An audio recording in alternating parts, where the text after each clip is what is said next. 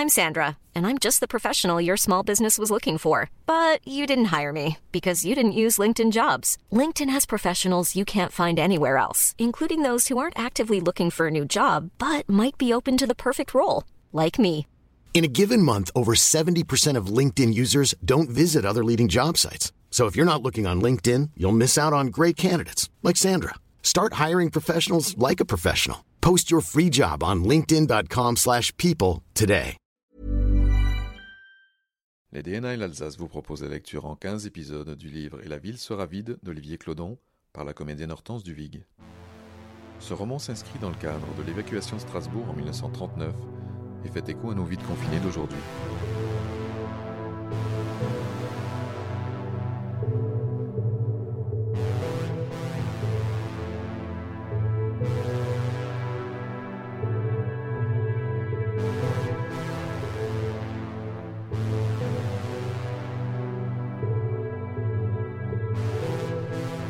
Sirotait le fond de la bouteille de lait, allongé sur le canapé. Il regardait la lumière baisser dans la pièce et songeait à cette maison, à cette adresse. Pourquoi figurait-elle dans son dossier? Il cherchait une raison à cela et n'en trouvait pas. Il se disait qu'il fallait pourtant trouver, tenter le tout pour le tout. Il se leva, s'approcha du bureau austère, posa la bouteille de lait.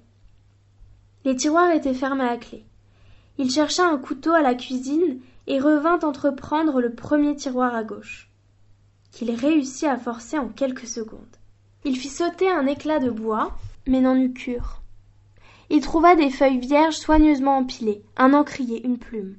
Il prit quelques secondes pour réfléchir, puis visa le tiroir central, qu'il força aussi facilement que le premier.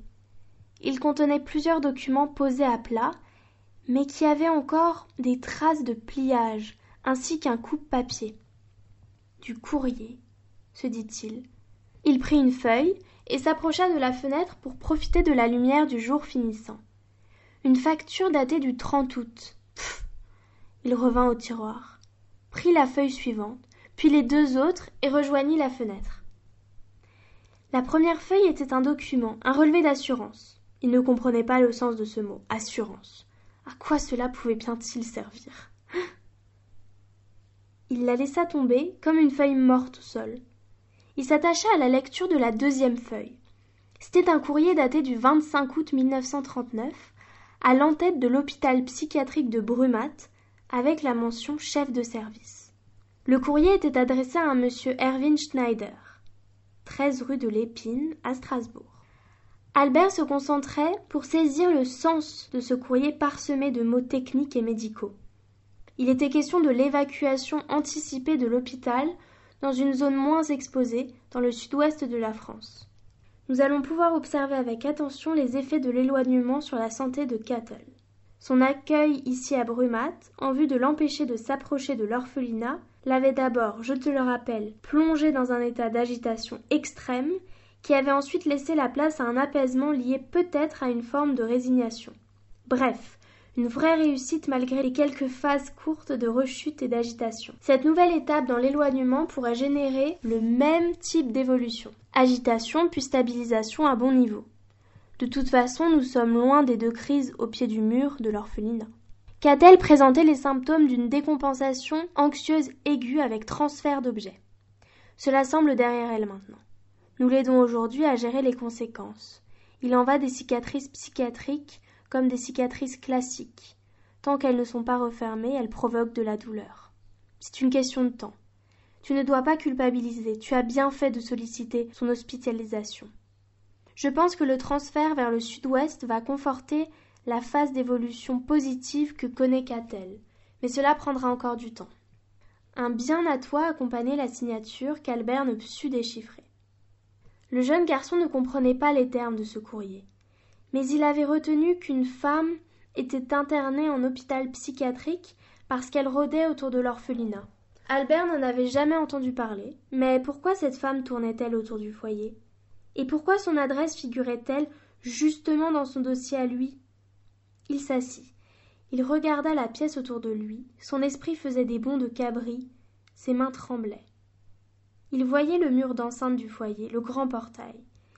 Il imaginait une femme prostrée au pied du mur, ou en train d'épier les enfants qui jouaient au football sous les platanes du parc. Il eut comme une révélation, un flash de lumière éblouissante. C'est moi qu'elle venait voir, c'est moi qu'elle venait épier, au point de s'en rendre malade. Il se leva.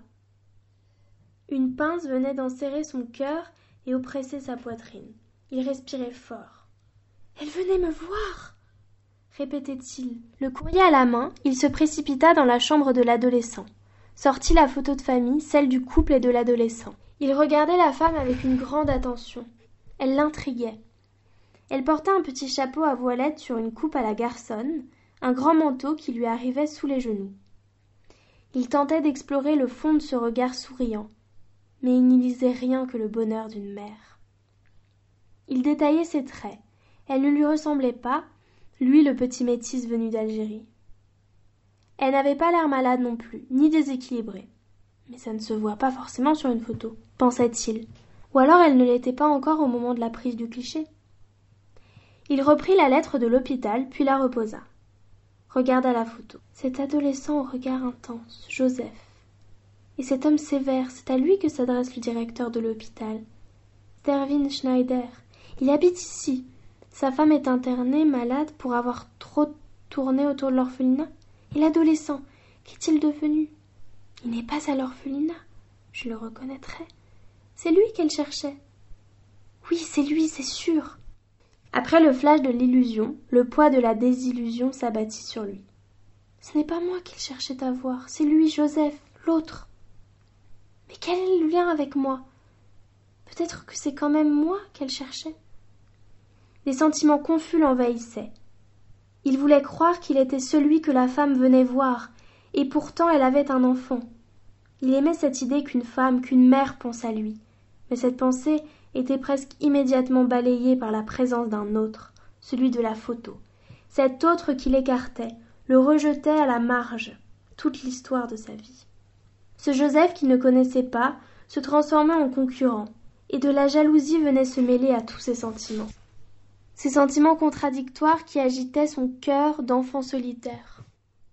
Une famille avec une adresse notée sur son dossier qui l'avait attiré chez elle. Mais il ne trouvait rien qui le rattachait à elle. Le sentiment de rejet survint, exaspéré. Et ce Joseph, cet enfant, ce concurrent, qui est-il? Où est-il? Albert regarda la chambre autour de lui. Il tourna la lampe de poche vers la petite bibliothèque. Tous ces livres, est-il étudiant? Maître d'école peut-être, vu son âge sur les photos et les dates de ses cahiers d'écolier. Évacué? Loin de Strasbourg probablement. Il s'agenouilla devant les livres, en sortit plusieurs, comme cela machinalement, mais il n'en disait pas plus sur leur propriétaire. Une relure plus usée que les autres attira à nouveau son attention. Il posa le doigt sur la partie supérieure, tira brutalement, lut Pierre Il prit le livre en main. Un espace semblait se dégager entre des pages. Il ouvrit le livre à cet endroit. Une feuille de journal pliée en quatre y était glissée et formait l'épaississement qu'il avait remarqué. Il se concentra pour déplier la coupure sans la déchirer. Il y avait tant de choses ici qui s'entrecroisaient avec son histoire. Il faut chercher, arrêter de s'émouvoir, raisonner, garder la tête froide, se disait-il. Il déplia la page jaunie avec assurance, tentant de contrôler sa fébrilité. C'était une publicité. Il était question d'Algérie, d'argent à placer, d'investissement et de rendement garanti, de vignobles proches de la côte et d'une société appelée Sioma. Un dessin illustrait la publicité. Un camion sur une route de montagne entourée de vignobles et au loin une ville blanche. Des maisons au toit plat et la mer. L'Algérie. Il fronça les sourcils. Tout tournait autour de lui. Sa naissance, l'adresse dans le dossier, la femme qui rôdait autour du foyer, et à nouveau l'Algérie. Les informations tourbillonnaient entre Strasbourg et la colonie de l'autre côté de la Méditerranée. Mais il n'arrivait pas à reconstituer le puzzle. Tout était en désordre. Chaque nouvelle pièce confirmait quelque chose qu'il n'arrivait pas à comprendre. Il observait la publicité et s'interrogeait. Au bas de l'encart figurait une adresse. Banque Schneider, rue des Halbardes, Strasbourg. Pank Schneider, prononça-t-il à voix basse, puis il se dit Comme sur les cartons au grenier, Schneider, comme la famille de cette maison. Il relut l'adresse. Rue des Halbardes. Il sortit de sa poche le plan chiffonné. Il chercha la rue, c'était à deux pas. Il regarda par la fenêtre. La nuit était tombée complètement. J'y vais, songea-t-il, sans la moindre hésitation.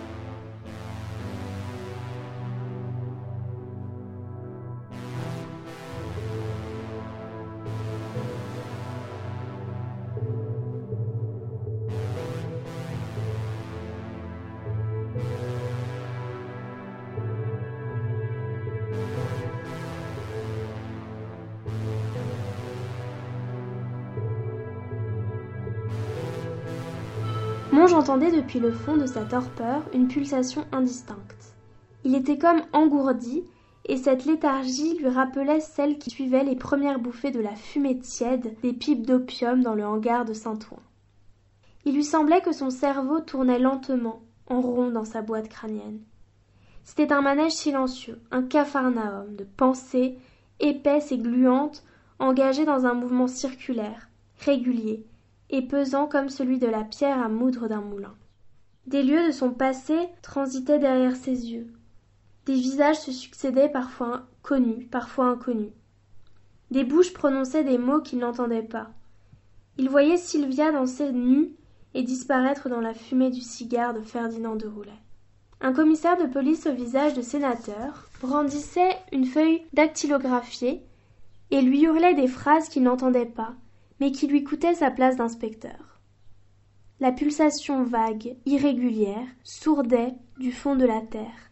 Elle grandissait tandis que les figures continuaient de tourner. Il vit le lieutenant du poste de contrôle se pencher vers lui, tendre la main, lui saisir le nez entre le pouce et l'index, tourner la main d'un coup sec en criant. C'est la guerre.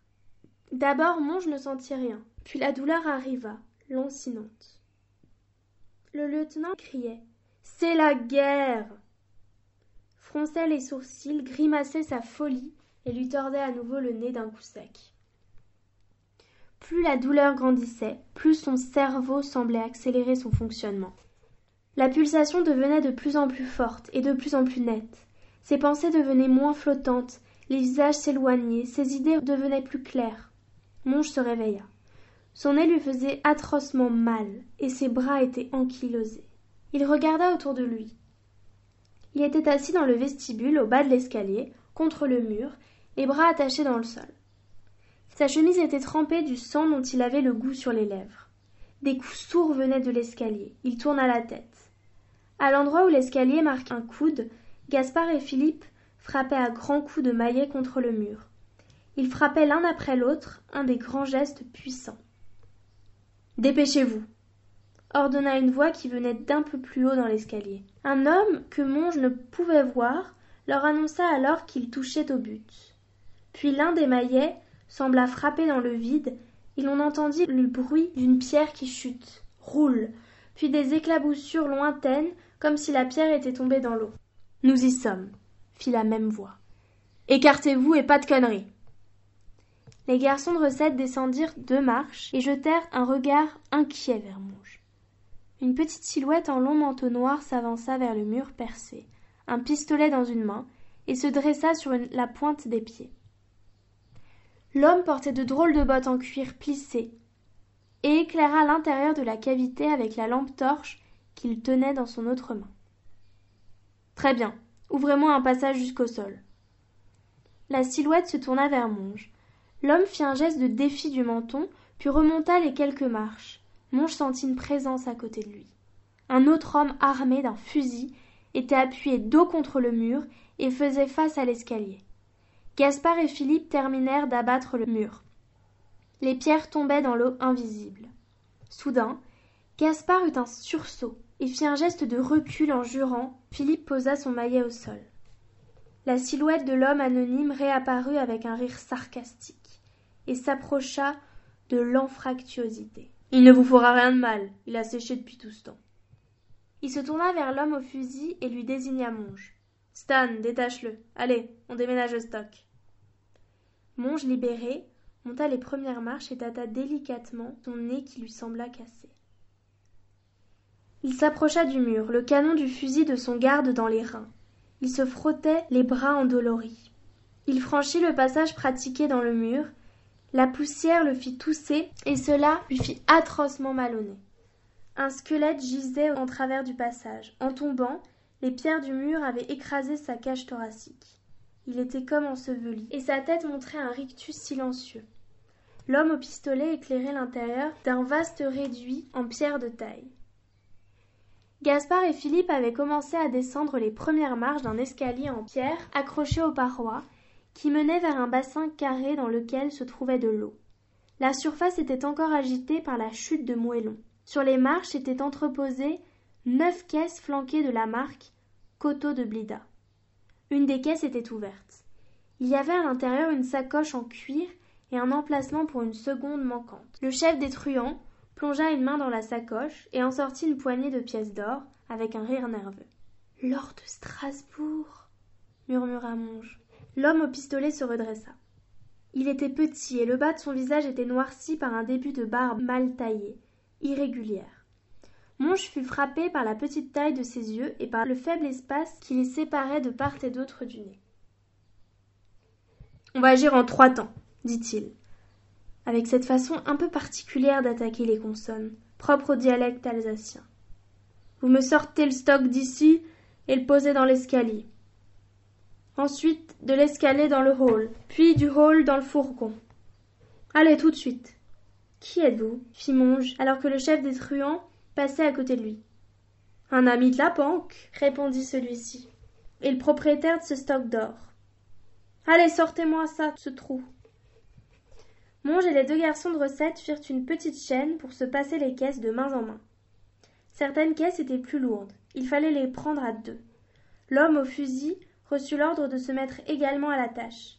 Une fois le stock sorti de sa cachette, il fut transporté dans le hall de la banque, à proximité de la porte. Là, le trio de la banque de Roulet découvrit qu'un troisième complice, armé d'un pistolet, surveillait l'entrée de la banque.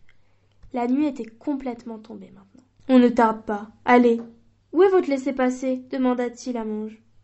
Celui-ci ne répondit pas tout de suite, et l'homme lui enfonça le canon de son pistolet dans les côtes. Le document pour sortir de la ville? Monge le regarda sans rien dire. L'homme s'adressa à son complice devant la porte. Va voir dans la cabine. Puis il se tourna vers Monge. Fais pas le malin avec moi. La dernière fois qu'un type a voulu jouer au con, il a terminé avec une balle dans la bouche, gardien mon stock d'or pour l'éternité. D'ailleurs, je le libère aujourd'hui de ses fonctions. Son complice revint avec le document de l'état-major. Fais voir. Le chef parcourut la feuille en diagonale et lut à voix haute. Hubert Monge. Enchanté. Monge ne répondit toujours pas. Allez, chargez-moi ça, et vite. Monge, les deux garçons de recette et le complice commencèrent à charger le stock à l'arrière de la camionnette. Le chef des truands se tenait dans le cadre de la porte et surveillait l'intérieur du hall. L'autre complice avait pris place dans la rue, à hauteur de la porte arrière de la camionnette le chef des truands nerveux pressait monge et les autres de faire plus vite. Les caisses étaient bien plus lourdes que si elles avaient contenu des bouteilles de vin. Monge avait acquis la certitude que celles qui étaient plus pesantes contenaient des lingots d'or. Deux autres devaient contenir les mêmes sacoches que celle dans laquelle il avait vu des pièces d'or. Soudain des bruits de pas dans la rue s'approchèrent. Le complice chuchota d'un ton précipité à son chef une patrouille de soldats. Tous s'immobilisèrent. Le chef des truands montra son pistolet à Monge et aux deux garçons de recette. Pas de blague, hein Ou je vous descends le premier. Déjà, les trois soldats étaient là. L'un d'eux, qui portait les insignes de sergent, demanda ce qui se passait ici. Le chef des truands s'avança et lui tendit le document. Nous réalisons une opération d'extraction des derniers stocks bancaires dans le cadre de l'évacuation de la ville. Nous sommes en retard. Nous travaillons pour la banque de Roulet à Paris. L'état-major est au courant. Monge observait le chef des truands et devinait qu'il serrait son pistolet dans la poche tandis que le sergent parcourait le document. Il observait également les deux soldats un peu en arrière. Il n'avait pas demandé d'escorte, mais le chef de cabinet du gouverneur lui avait dit qu'il informerait les patrouilles de leur présence. Et pourtant, Celle-ci ne semblait pas être au courant. L'un des soldats qui était en retrait faisait preuve d'une grande fébrilité et n'arrêtait pas de serrer et desserrer ses mains sur son fusil. Le sergent demanda à voir l'intérieur du fourgon. Vous en avez encore pour longtemps? demanda le sergent. Nous avons presque fini. Nous allions partir. Où allez-vous Paris. Monge observait la scène. Gaspard fixait du regard le chef de la patrouille pour attirer son attention. Mais il ne semblait pas s'en apercevoir. Par contre, le soldat nerveux ne lâchait pas des yeux le complice au pistolet. Celui-ci était lui aussi de plus en plus nerveux, et sa main remontait doucement le long de sa hanche vers la poignée du revolver. Soudain, le soldat hurla à son attention. Baisse ta main Le sergent recula instinctivement d'un pas et le chef des malfrats s'écarta. L'homme près de la porte sortit son arme d'un mouvement rapide. Le chef de la patrouille dégaina en même temps. S'ensuivit un intense échange de tirs. Monge, qui était désarmé, se précipita derrière la roue du fourgon. Il entendit des corps tomber, et les coups de feu durèrent de longues secondes. Puis tout s'arrêta. Il se pencha pour regarder. Les trois soldats de la patrouille gisaient par terre, immobiles. Sous eux grandissait une seule et unique flaque de sang. Le truand au pistolet était à terre et râlait. Le chef des truands se relevait, pistolet au poing, en jurant. Le complice au fusil jetait des regards apeurés autour de lui, puis se précipita d'un bond dans la banque. À ce moment-là, Monge aperçut Gaspard à terre, blessé à la cuisse, et se précipita vers lui, tandis qu'au loin, dans la nuit, on entendait des cris de rassemblement et les sifflets de patrouille alertés par la fusillade. Philippe s'approcha. Il n'était pas blessé. Le chef des malfrats continuait de jurer et donna un grand coup de pied dans la roue derrière laquelle s'était réfugié Monge. Un filet d'air terminait de s'échapper du pneu touché par une balle. Impossible de prendre la fuite avec la camionnette. Il regarda Monge. Ses yeux étaient éclairés d'une lueur de fureur. Il leva son pistolet vers lui et voulut tirer mais il n'y eut qu'un cliquetis. Des bruits de course s'approchaient. Les patrouilles arrivaient. Le complice apparut soudain sur le pas de la porte, son fusil dans le dos, avec une sacoche en cuir dans les bras. Il regarda son chef, puis partit en courant. Le chef lui ordonna de s'arrêter, fit mine de le mettre en joue, et se souvenant que son pistolet était déchargé, lança l'arme dans la direction du fugitif en éructant de colère, mais ne l'atteignit pas.